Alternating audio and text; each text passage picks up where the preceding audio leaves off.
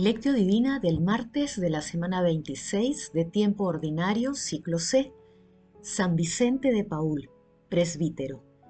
Aprended de mí, que soy manso y humilde de corazón. Oración inicial. Santo Espíritu de Dios, amor del Padre y del Hijo, ilumínanos con tus dones para que podamos comprender los tesoros de la sabiduría que Jesús nos quiere revelar en este día Otórganos la gracia para meditar los misterios de la palabra y revélanos sus más íntimos secretos. Madre Santísima, intercede ante la Santísima Trinidad por nuestra petición. Ave María Purísima, sin pecado concebida. Paso 1. Lectura. Lectura del Santo Evangelio según San Lucas capítulo 9 versículos del 51 al 56. Cuando ya se acercaba el tiempo de ser llevado al cielo, Jesús tomó la decisión de subir a Jerusalén y envió mensajeros delante de él.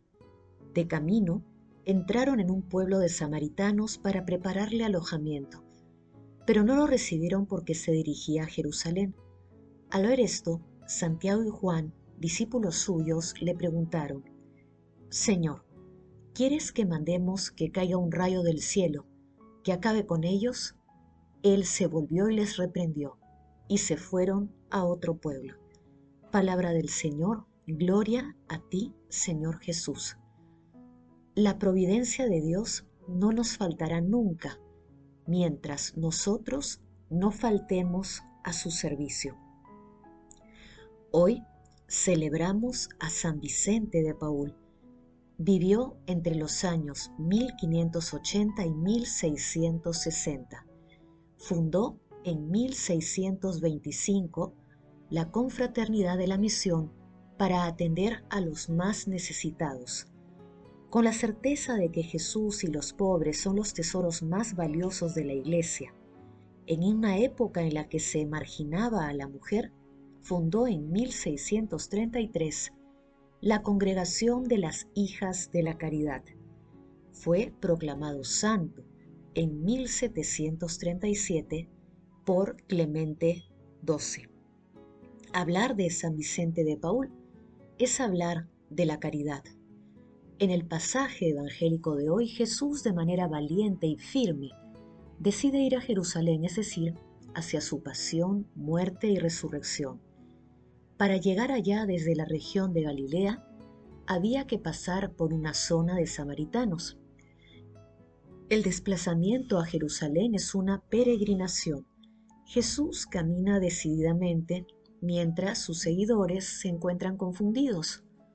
Los doce esperan batalla, por ello el gesto impulsivo de los hijos del trueno, Santiago y Juan, que reaccionaron airadamente y con resentimiento. Mientras tanto, Reprendiéndolos, Jesús decidió tomar el camino de la paz y del amor paciente y misericordioso por aquellas personas que lo rechazaron.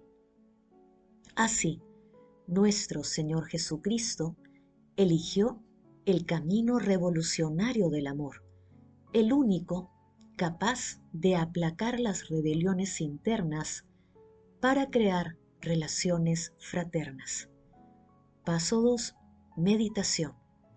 Queridos hermanos, ¿cuál es el mensaje que Jesús nos transmite a través de su palabra? El peso de nuestra fragilidad hace que nos inclinemos del lado de las realidades terrenas. El fuego de tu amor, Señor, nos eleva y nos lleva hacia las realidades celestes. Subimos hasta ellas por el impulso de nuestro corazón, cantando los salmos de la subida. Quémanos con tu fuego, el fuego de tu bondad, porque es Él el que nos transporta. Al igual que nuestro Señor Jesucristo, nosotros debemos tomar decisiones cada día y para muchas de ellas requeremos valentía y firmeza a fin de enfrentar sus consecuencias. En muchos casos hemos enfrentado y nos enfrentamos al rechazo y nuestra respuesta debe tener una buena dosis de paciencia y fundamentalmente de misericordia. La misericordia es un precepto obligatorio.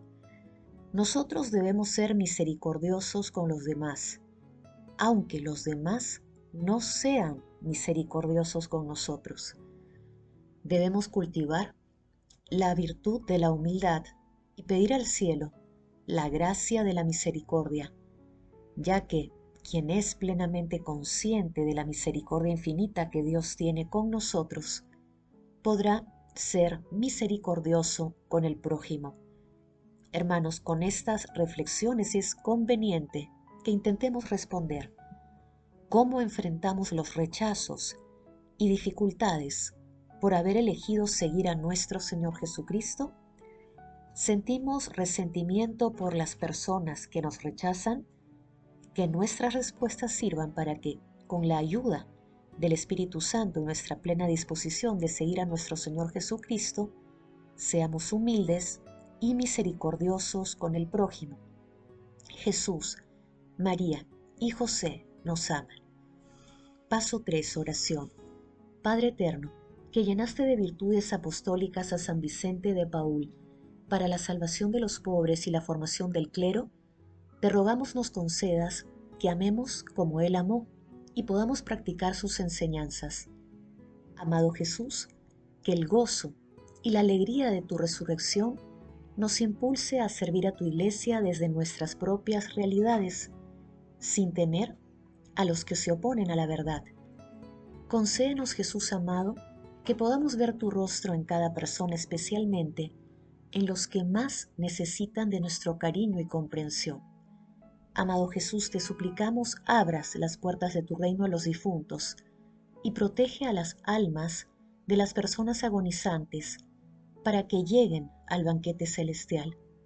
Madre Santísima, Madre de la Divina Gracia, intercede ante la Santísima Trinidad por nuestras peticiones. Paso 4. Contemplación y acción. Hermanos, contemplemos a Dios con un texto de San Juan Clímaco.